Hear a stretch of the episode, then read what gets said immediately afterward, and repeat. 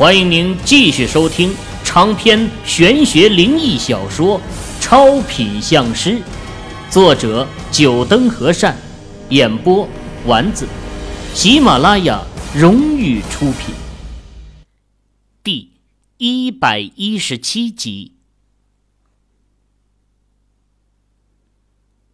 进不了鬼门关，没法投胎转世，这鬼魂自然不甘心呐。对于剥掉他尸体衣服的人，肯定是要去找他算账的，所以秦宇啊才会对王二这么一说。我，我就是提提。王二亲戚悻悻的说道，脸上露出尴尬的笑容。可惜秦宇并不怎么待见他，无视了他的笑容。这外面不远处就有一家衣服店，现在赶过去应该还没有关门。我现在就去买。嗯，多买几套回来。秦宇点点头，接着又看了一眼王二亲戚。地上这女尸，你给收拾一下，总不能就这么躺在地上，你看着不瘆得慌啊？呃，是是是，我马上就收拾。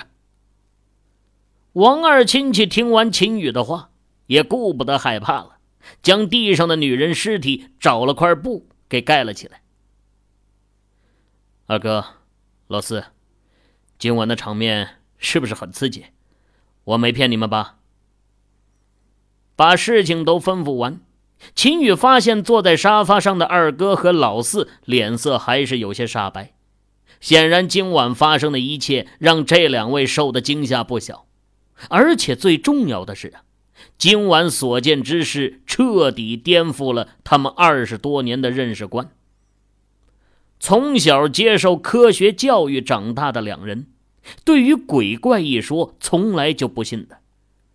然而今晚的一切，却让他们原本坚信了二十多年的科学观一下子崩溃了。这份变化不是一时可以消化接受的。老三，你老实跟哥哥说，你祖上是不是茅山的？哼，我的家乡在哪里？二哥，你又不是不知道，离着茅山十万八千里呢。那你怎么会这些本事的？二哥疑惑的问道。哼，又不是只有茅山才会，我这本领不算什么，在咱们中华大地上，这样的奇人异事多的是，门派也有不少，茅山只不过是其中较为出名的一支而已。这抓鬼驱鬼之术源远流长，派别众多，甚至比风水门派还要多。而茅山只是其中比较出名的一支，或者说在世上行走的比较频繁而已。有些门派在抓鬼驱鬼之术上丝毫不弱于茅山，但因为不怎么在世上走动，名气才会不如茅山派。原来。这世上还真有鬼，真有茅山派啊！听完秦宇的话，二哥惊叹道：“三哥，这世上要有鬼，为什么我们从来都没碰见过呢？”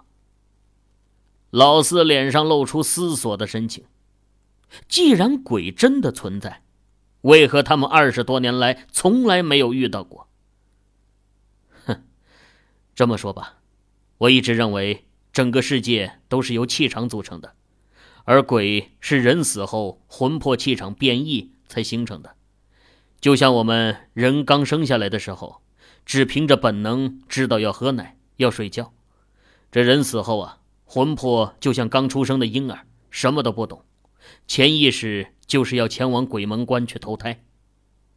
所以很多人死后，魂魄在待过头七之后，都会离开，前往鬼门关。而且这类鬼魂都是很脆弱的，没有法力，就好像一个虚体，什么事情也不能做，自然没法让他的亲戚或者其他人感觉到他的存在。只有那些过了七七四十九天后还没有到地府报道的魂魄，我们才会把他们称为鬼魂。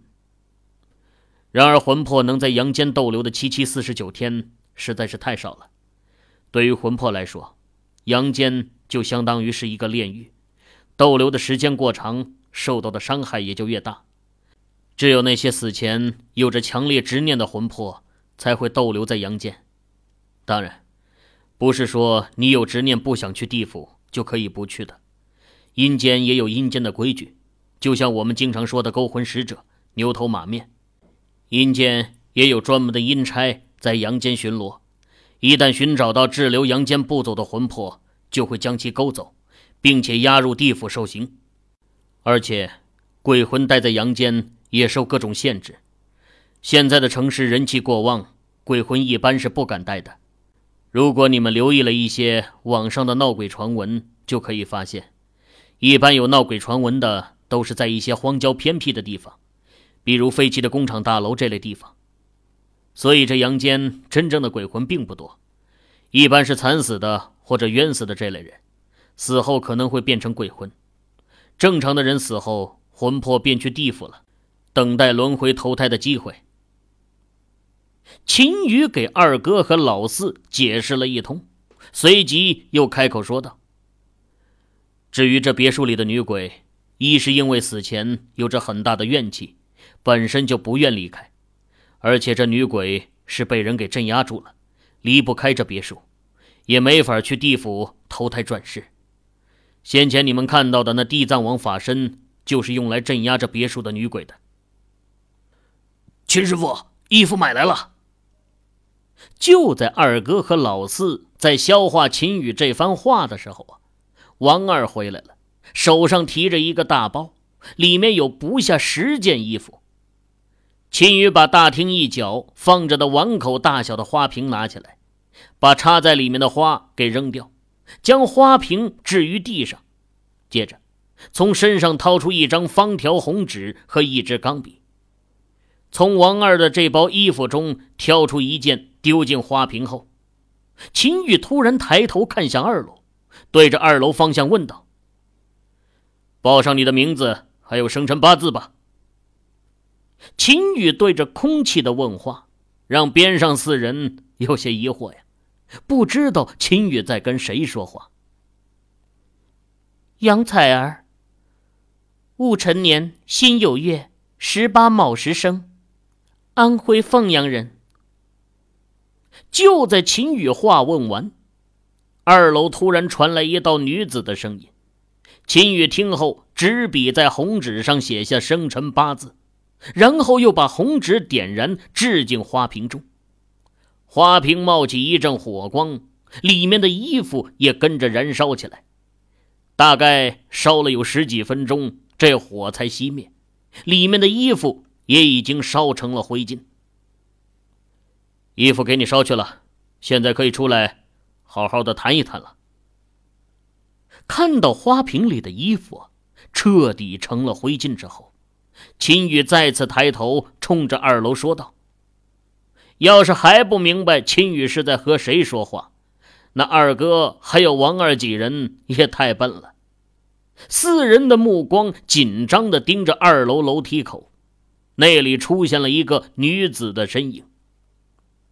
这是一个很漂亮的女人，凤眼柳眉，只是面色白的有些吓人，没有一点儿的血气。此刻，这女人从二楼缓缓的飘下。身上穿的衣服正是秦宇刚刚烧掉的那件衣服。这，这不是录像带里面被锁在地下室的那个女人吗？女鬼从二楼飘下，在离秦宇还有三米的距离站住了。看到女鬼的长相，一旁的王二亲戚惊得说不出话来。原来啊。这女鬼竟然是在那录像带中出现的四个女人之一，那么他们先前听到的另外几个女鬼的声音，应该就是录像带中剩下的三位女人了。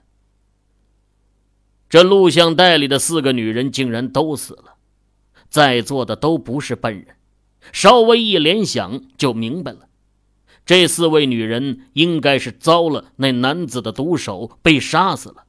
或者说是被灭口了。杨采儿，把事情都说出来吧。想要收听更多有声小说，请下载喜马拉雅手机客户端。女鬼深深的看了眼秦宇，紧接着，众人只感觉眼前一黑，女鬼消失不见了。众人仿佛置身在电影院里观看电影，一幕幕画面在众人的眼前浮现。第一幕，是一个很漂亮的女人。正是杨采儿。不过此刻的杨采儿全身上下洋溢着青春的气息。刚刚从学校毕业的她，在南昌一家著名的广告设计公司上班。刚毕业的杨采儿工资不是很高，不过杨采儿觉得她自己很幸福，她有着一个青梅竹马的男朋友，从高中到大学都是同学，到现在。两人都在南昌，一起为了他们的未来而打拼。日子虽然暂时苦了点但是杨采儿相信他们的未来一定是幸福的。秦宇几人看着画面上杨采儿和她的男朋友出现在南昌各个景点的身影，他们可以感受得到这一对年轻的小情侣之间透露出来的甜蜜和幸福。男的俊朗，女的漂亮，这是一对让旁人羡煞的情侣。只是随着下一幅的画面出现，这股甜蜜荡然无存，一切都变了。那天是杨采儿男朋友的生日，天气很好。杨采儿为了给男朋友庆祝生日，假装生病，和老板请了病假。打算下厨亲自给男朋友做一顿丰盛的晚餐。杨采儿穿上了最艳丽的衣服，从菜市场买菜回来。正当她想着晚上男朋友下班回来，看到他穿着他平时最喜欢他穿的一套衣服，看到桌子上的丰盛晚餐会有什么样的表情的时候，他却没有发现，在他的身后。一辆黑色车子紧紧地跟随着他。车内一双充满欲望的眼睛盯着他妙曼的身躯。就在杨采儿走进一个拐角的时候，身后那黑色车子突然停下，一个男子从车内出来，几步来到杨采儿的身后。杨采儿感觉到身后有人，转过头还来不及反应。嘴巴就被一只手给捂住了，杨采儿想呼救，但是发不出声音来，而且紧随着这手掌捂得越来越紧，她只感觉到呼吸不过来，头冒星光，昏迷了过去。画面再一转，这一次出现了地下室的画面，杨采儿被锁在地下室的床上，全身赤裸。而在她的身上，一个同样赤裸的男子正做着让杨采儿发疯的事情。杨采儿想要挣扎，但手和脚都被锁住了，只有一个头可以动。看着趴在他身上的男人，杨采儿心如死灰。最后也不知道过去了多久，那男人终于累了，从杨采儿的身上离开。哼想要离开这里，就要让我满意，让我舒服了，我就会放过你。男人看到杨采儿醒过来，邪恶的开口：“我可以放你回去和你男朋友在一起，不然的话，你这辈子都别想离开这地下室。”想到男朋友，杨采儿死寂的心又泛起一丝涟漪。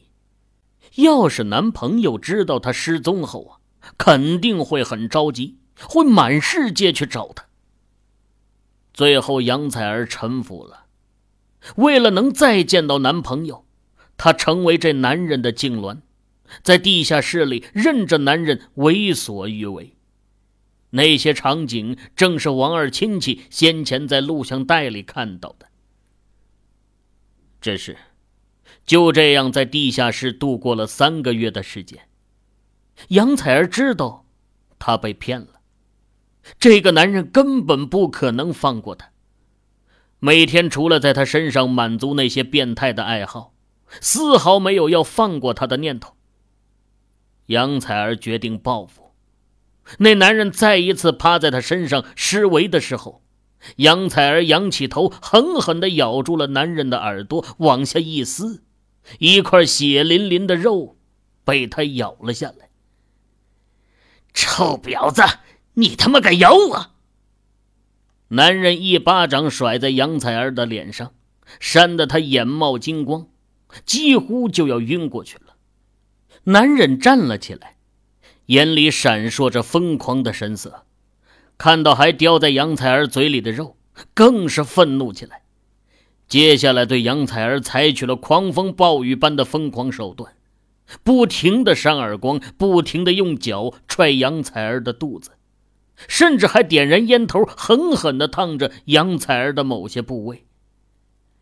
剧烈的疼痛让杨采儿昏迷过去。在昏迷的前一刻，杨采儿看到那男人拿起了一把刀。画面到这里戛然而止，众人的眼前又恢复成别墅大厅的模样，而那女鬼。也就是杨采儿仍然是静静的站在前方，表情没有丝毫的波动。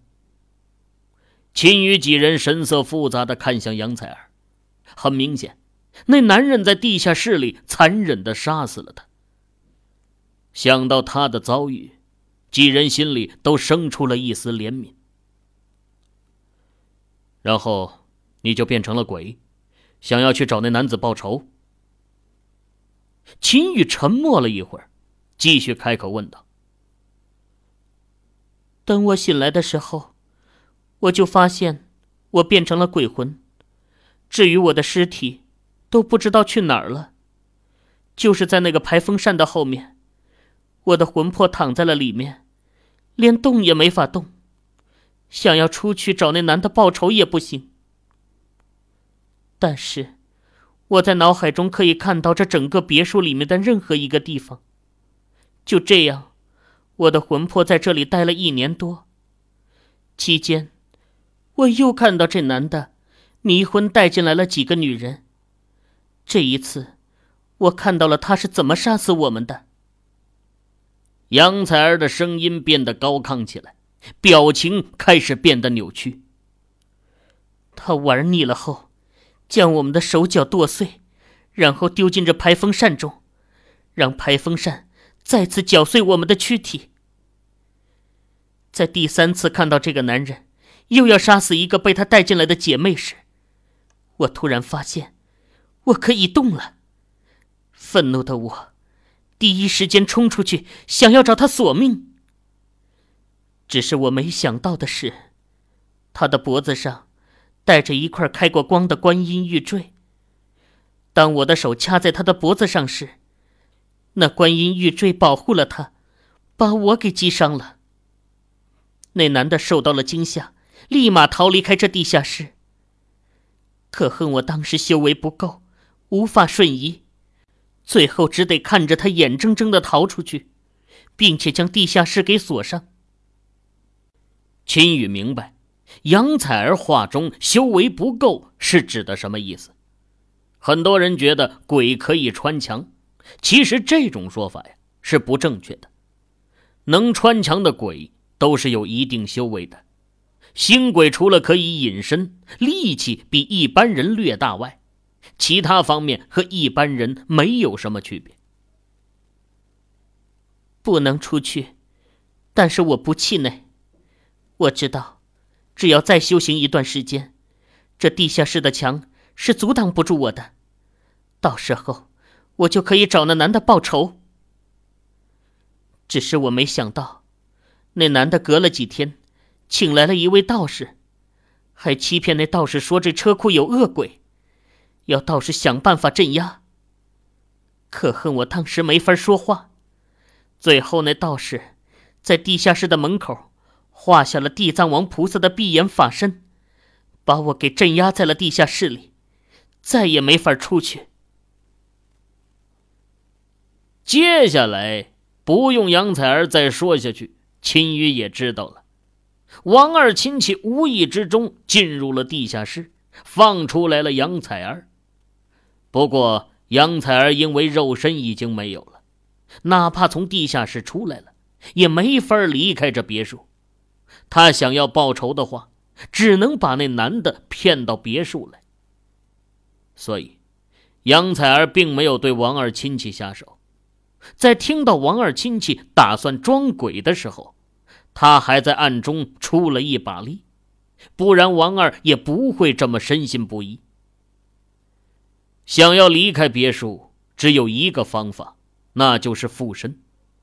杨采儿四位姐妹都想要出来，只有附身在四个人的身上。这也就是为什么先前杨采儿会和秦宇谈判。只要留下王二还有二哥他们，就可以让他走的原因。等等，按照你这么说，在他闯入地下室之前，你们无法出来。那当初这栋别墅被别人发现的那具没有四肢的女尸是谁？秦宇突然想起来，这栋别墅之所以会落到王二手里啊，是因为这别墅出了人命。那么那个女人又是谁呢？那是我们四妹的躯体。当初我突然出现，吓得那男人跑了。四妹的尸体是唯一算是完整的。我们四姐妹用了两个月的时间，将四妹的尸体从这地下室给移出去。毕竟这地藏王的法身镇压的只是这些鬼魂而已。将四妹的尸体移到大厅，已经耗尽了我们四人所有的力量。这还是因为四妹是这尸体的主人，不然，还真不一定能做到。我们想通过四妹的尸体引起警察的注意，发现这地下室，让那男子的罪行暴露。只是谁又能想到，这些警察只是在别墅随便的逛了一圈，什么都没有发现就离开了。杨采儿的声音带着愤怒，仅仅因为四妹的身份不明，这些警察就把这案子置之不理了。既然警察不管，那我们自己来。我们四个姐妹发过誓，不能杀死那男的，永不入地府轮回，宁愿化作恶鬼长留世间。杨采儿的声音带着怨毒。那股怨气，就连王二几人也感受得到。各位听友，您刚才收听到的是喜马拉雅荣誉出品的长篇玄学灵异小说《超品相师》，作者九灯和善，演播丸子。更多精彩有声书尽在喜马拉雅。